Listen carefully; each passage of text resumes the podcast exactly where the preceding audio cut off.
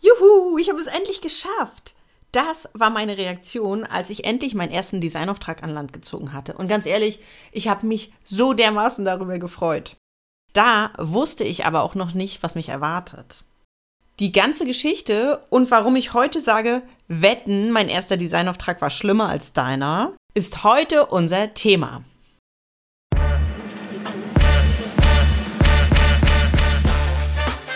Hallo und herzlich willkommen zu einer neuen Episode im Achtung Designer Podcast. Mein Name ist Gudrun Wegener und in diesem Podcast dreht sich alles um die Frage, wie man großartige Designs gestaltet und auch großartig vom Designer sein leben kann. Bist du bereit? Dann lass uns loslegen.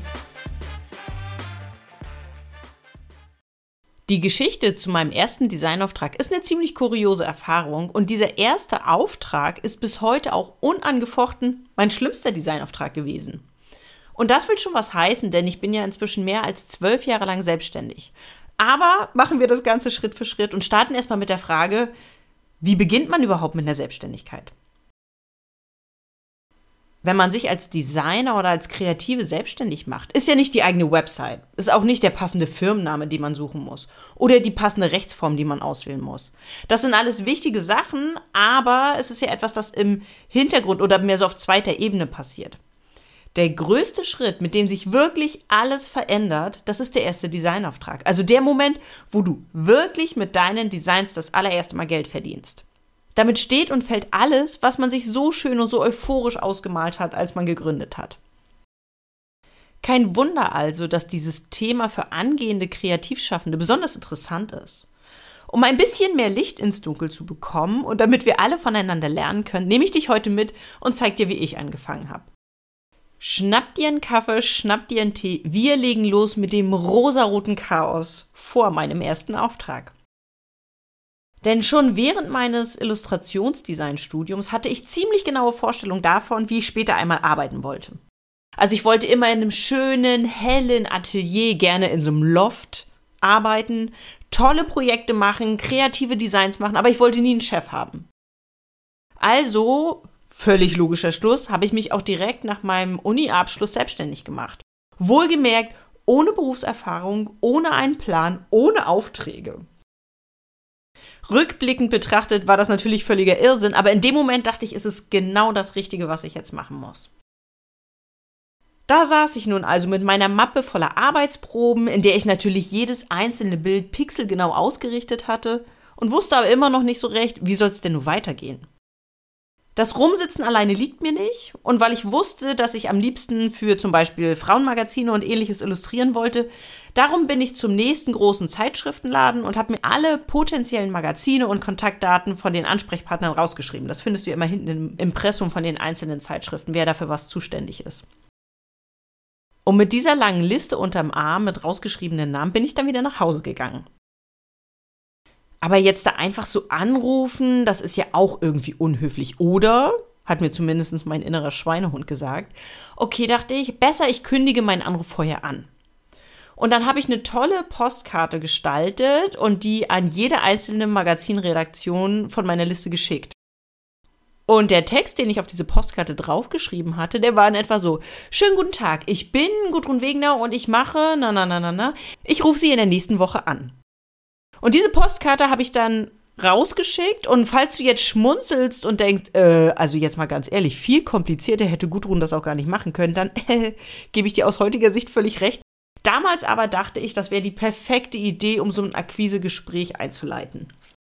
Und ich war so unfassbar aufgeregt, als es darum ging, nur auch wirklich bei diesen Redaktionen anzurufen, um mich und mein Portfolio vorzustellen. Immerhin hatte ich ja diese Postkarte rausgeschickt, ich habe meinen Anruf angekündigt, ich konnte also nicht mehr kneifen. Tja, aber gleich mein erster Anruf war schon eine volle Katastrophe. Also stell dir die Situation vor. Es war vielleicht, keine Ahnung, 9 Uhr morgens, auf jeden Fall noch wirklich früh und ich hatte mega Schiss vor dem, was jetzt gleich kommt. Also ich so am Telefon ganz schüchtern. Hallo, äh, mein Name ist Gudrun Wegener, äh, ich bin Illustratorin und ich gerne, mö möchte gerne mit Frau XYZ sprechen. Die Frau am anderen Ende, ich sage jetzt einfach mal die Sekretärin, ich habe keine Ahnung, mit wem ich gesprochen habe. Die Sekretärin so, die ist nicht da. Ähm, okay. Ich also so ganz zögerlich, wann ist denn Frau XY wieder da?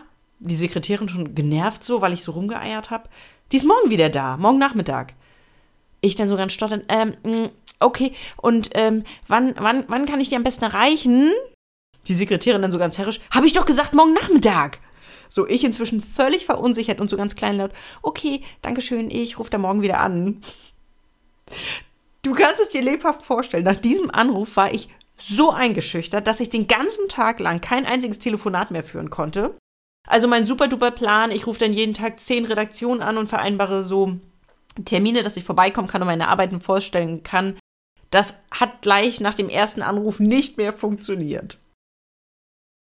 Und äh, obwohl mein Einstieg in die Magazinillustration nur, sagen wir mal, ein bisschen verhalten verlaufen ist, das änderte ja nichts daran, dass ich ganz, ganz dringend meinen ersten Designjob brauchte. Irgendeinen. So, ich wollte gar nicht mehr irgendwas Spezielles haben. Irgendwann habe ich gedacht, ich brauche einfach nur einen Job endlich.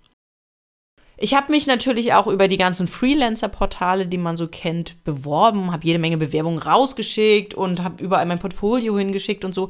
Aber trotzdem ließen die Jobs einfach weiter auf sich warten. Ich habe zwar äh, Rückantworten bekommen und es hieß auch, finden wir gut und wir setzen sie mit in, auf unsere Liste und wir melden uns, wenn wir was haben, aber ich hatte einfach keinen Job und das war ziemlich frustrierend.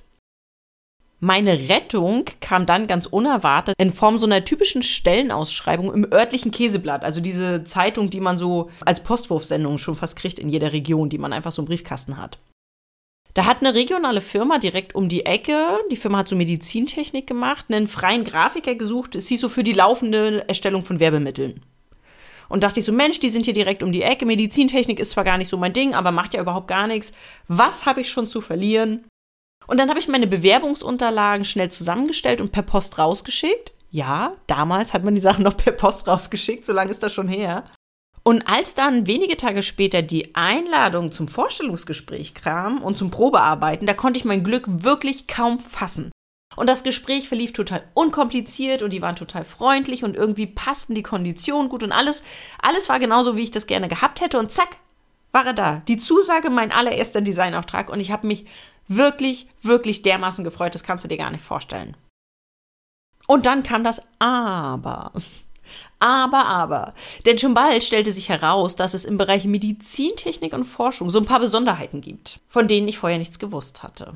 So muss man zum Beispiel wissen, dass diese neuen Techniken und Geräte, die diese Firma entwickelt hat, dass man die natürlich nicht am lebenden Menschen testen und erforschen kann. Es geht ja nicht. Für diese ganzen Forschungs- und Weiterentwicklungszwecke gibt es sogenannte Körperspender. Das sind also Menschen, die ihren Körper nach dem Tod der Wissenschaft zur Verfügung stellen. Soweit, so gut. So als Fakt kann man das auch einfach hinnehmen, ist ja super, Sachen müssen ja auch weiterentwickelt werden.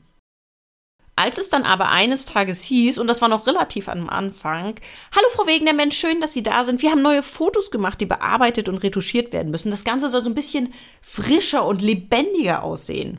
Da hatte ich keine Ahnung, was mich erwartet hat. Und dann öffne ich also diesen Ordner, finde da lauter Bilder drinne, öffne die Bilder und rate mal, was ich gesehen habe. Yep, exakt das, was du gerade denkst. Fotos von diesen Körperspendern. Im Ganzen, im Detail, im Besonderen, nur Nahaufnahmen. Ich erspare dir hier die Details, kannst du dir selber ausmalen, wenn du möchtest. Ich sag nur so viel, dieser Designauftrag ist bis heute unangefochten mein schlimmster Job gewesen. Zum Glück bestand meine Arbeit nicht nur aus Fotobearbeitung, sondern da gehörten auch noch eine ganze Menge andere Sachen dazu. Trotzdem, wenn du diesen Podcast schon länger hörst oder wenn du das Magazin von Achtung Designer schon länger liest, dann weißt du, dass meine erste Selbstständigkeit unterm Strich gescheitert ist. Solche planlosen und unprofessionellen Telefonate, wie mit dieser Magazinredaktion am Anfang, waren ein Grund für mein Scheitern, aber nicht der einzige. Unterm Strich habe ich aber trotzdem viel daraus gelernt. Dinge, die mir am Anfang meiner Karriere Angst gemacht haben, gehören heute einfach zu meiner Routine und sind dadurch viel, viel leichter geworden.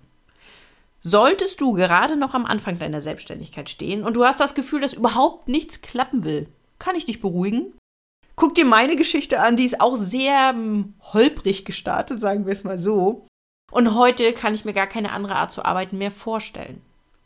Wenn du aber schon länger selbstständig bist und denkst, Moment mal, deine Geschichte ist ganz gut, aber meine ist viel schlimmer, toller, kurioser als deine, dann teile doch deine Erlebnisse mit uns zum Thema mein erster Designauftrag gerne in den Kommentaren vom Magazin. Ich bin sehr gespannt und kann immer nur sagen, her mit deinen Stories. Wie war denn dein erster Designauftrag? Das war's für heute. Danke, dass du dabei warst. Du willst die Infos aus der Episode nochmal in Ruhe nachlesen? Kein Problem. Alle Details findest du auch auf der Website von Achtung Designer. Und wenn du nichts verpassen willst, dann trag dich in den Newsletter ein oder abonniere den Podcast.